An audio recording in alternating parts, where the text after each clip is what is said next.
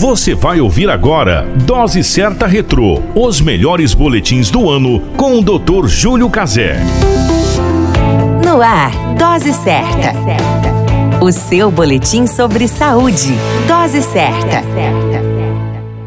Olá, eu sou Júlio Cazé, médico de família e comunidade, e esse é o Dose Certa, seu boletim diário de notícias. E o tema de hoje é Saúde Mental do Trabalhador em tempos de pandemia. A pandemia de Covid-19 chegou ao mundo trazendo uma série de mudanças e adaptações. Trabalhar, por exemplo, tornou-se uma oportunidade de reinventar-se. Isso porque, com a instalação da doença no mundo, alguns postos de trabalho acabaram sendo desativados e outros tiveram que ser readaptados. É é o caso de pessoas que tiveram que migrar suas atividades laborais para dentro de casa, onde incrementaram-se os home office. No caso do indivíduo em si, o físico e o mental foram abalados e os adoecimentos aumentaram. De acordo com a Fiocruz, sintomas de ansiedade e depressão afetam 47,3% dos trabalhadores de serviços essenciais durante a pandemia de Covid-19 no Brasil e na Espanha. Além disso, 44,3%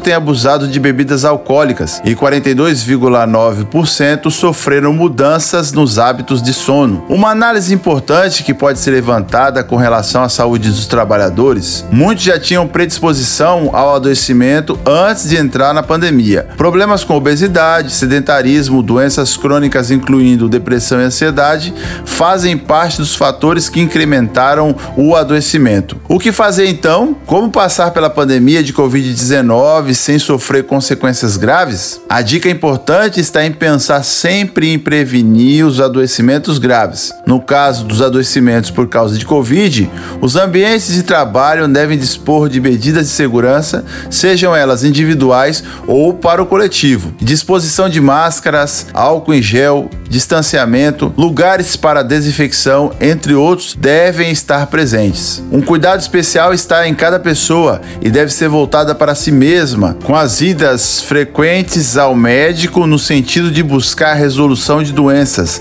sejam elas físicas ou mentais. E o mais importante, evitar o sedentarismo. O trabalho não deve ser considerado um exercício físico. Portanto, o exercício deve fazer parte da agenda diária do trabalhador. A qualquer momento, retornamos com mais informações. Esse é o Dose Certa, seu boletim diário de notícias. Eu sou o Júlio Cazé, médico de família e comunidade. Você acabou de ouvir Dose Certa Retrô, os melhores boletins do ano com o Dr. Júlio Cazé.